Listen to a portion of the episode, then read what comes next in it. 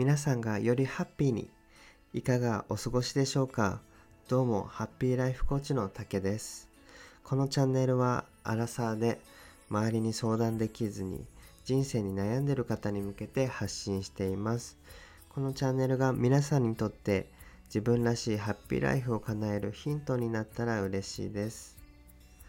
え今日朝早く散歩に行ったんですけども、えー、雨が、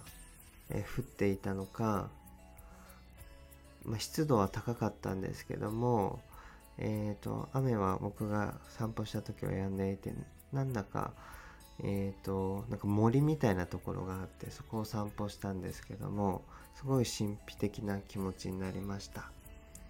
はい、えー、今日はですね第6回目。誰もが持つ、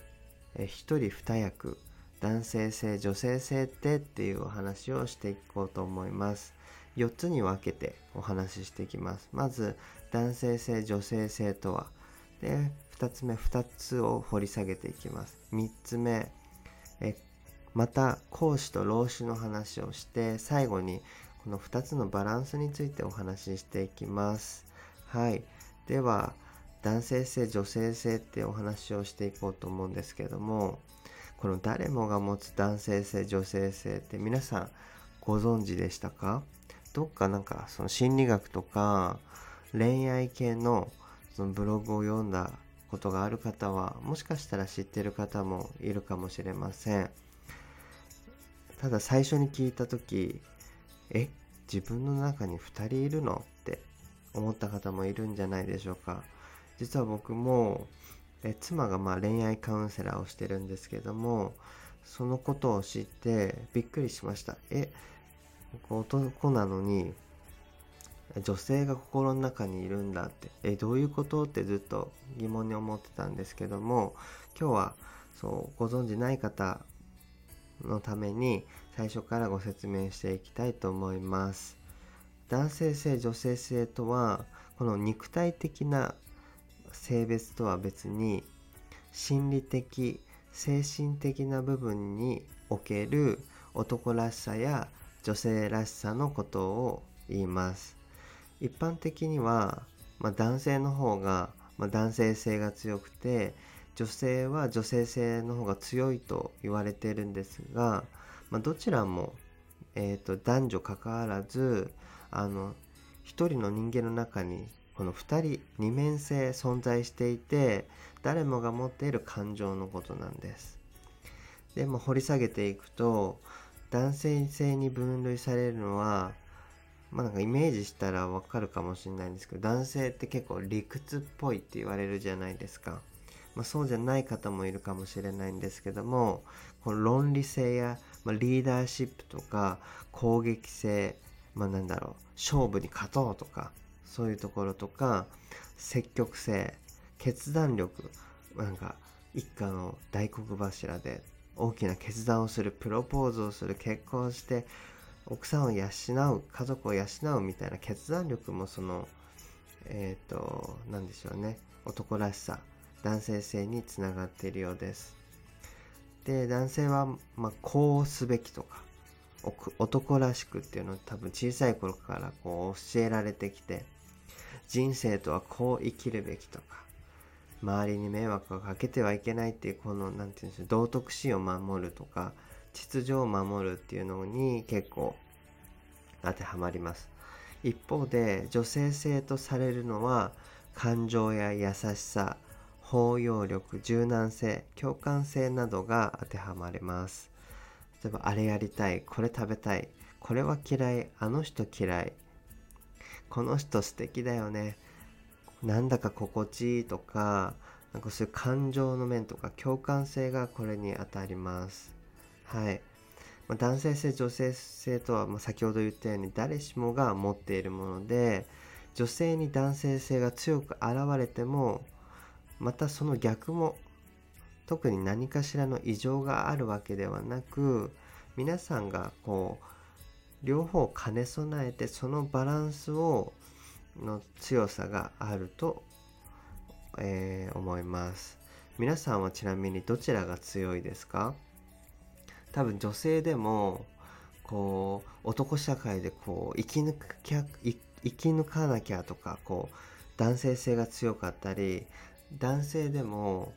何でしょうねありのまま自分を大切にスローライフを送っているみたいなこう女性性を大切にしている方もいるんじゃないかと思います。僕自身はもともと妻と出会う前では男性性がすごく強かったんですね。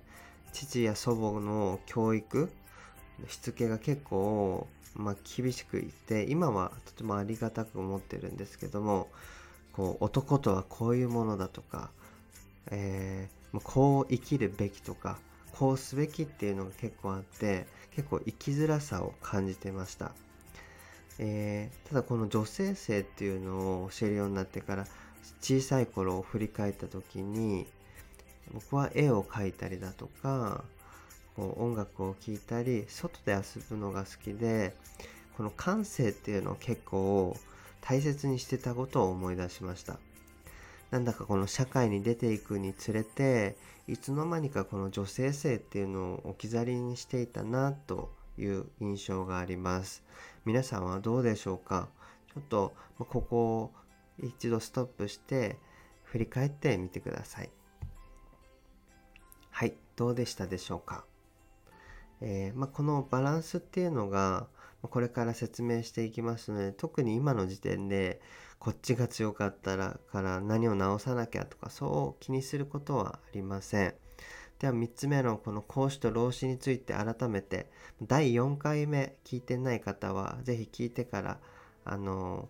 この回を聞いてほしいんですけども第4回目の目指すべき2人の思想家の考え方ってご説明したかと思います。これは東洋哲学でも出てくる諸子百科中国の春秋時代の哲学者2人なんですね。この2人はえ、まあ、全く違う考えで人を救おうとしたと言われていて孔子と老子中国の三教と言われる仏教儒教道教というものがあるんですけども孔子は儒教を唱え老子は道教っていうのを唱えました、まあ、ざっくり言うと,、えーと、孔子っていうのは道徳心ですね、えー、儒教、えー、先祖を敬いこの道徳心をに従うっていうところ。これはですね徳川家康とか渋沢栄一も影響を受けたとされます。人徳を持つ者が成功して会社や国を大きくするというところ。一方でえー、老子っていうのは道家の、えー、唱えた人で、えー、無為自然。何もしなくてもいいんだよ。物なんて持たなくていい。自然のまま自由に生きればいい、まあ、出世なんてしなくていいから出世や成功にとらわれない生き方っていうのを考えようよというようなこの講師と老子っていうのは全く違う考え方を持ってました。はい。えーこれを聞いても、えーと、ピンときた方はいるかもしれないんですけども最初のお伝えした男性性女性性と結構かぶってませんか？男性っていうのは結構儒教儒教に似てる道徳心を大切にこうリーダーシップを発揮して先祖を敬って正しく生きていこうって一方で女性性を大切にするところ、えー、道教に似てるんじゃないかな。ありのままの自分でいいよっていう考え。まあなのでこの、まあ、人間として正しく生きる道徳心とありのままの自分でいいよっていうこのえっ、ー、と講師と老子の考えを当てはめるとまあこれって男性性と女性性の話だと思うんですけどもえーとまあ、要はこれってバランスが大切だと思うんです。生きづらさを感じている方はもしかしたらどっちかに偏ってる可能性もありますのでちょっとあの振り返ってみてください。この一人二役があ自分の中にいるんだっていうことを意識してみるとなんか生活の一つ一つの動作とかもえじゃあちょっと感性女性性を大切にしてみようかなとか今自分はどっちを選択したいの？例えばうん今まで男性性優位だったらもうこれしなきゃってルーティンだからカフェに行かなきゃ。でも心の声を聞くと実は休みたいんだよね。今日はゆっくり休みたいんだって女性性を大切にできる。この男性性女性性っていうのはいい部分も悪い部分もあるのでまあそのバランスを意識してこれから生きていくととても生きやすくなります。はい。今日は男性性女性性のお話でした。いかがだったでしょうか？えー、これからのハッピーライフを叶えるために参考にしてみてください。気に入っていただけた方はフォローお願いします。今日も皆さんと関われたことに感謝します。ではまた。バイバイ。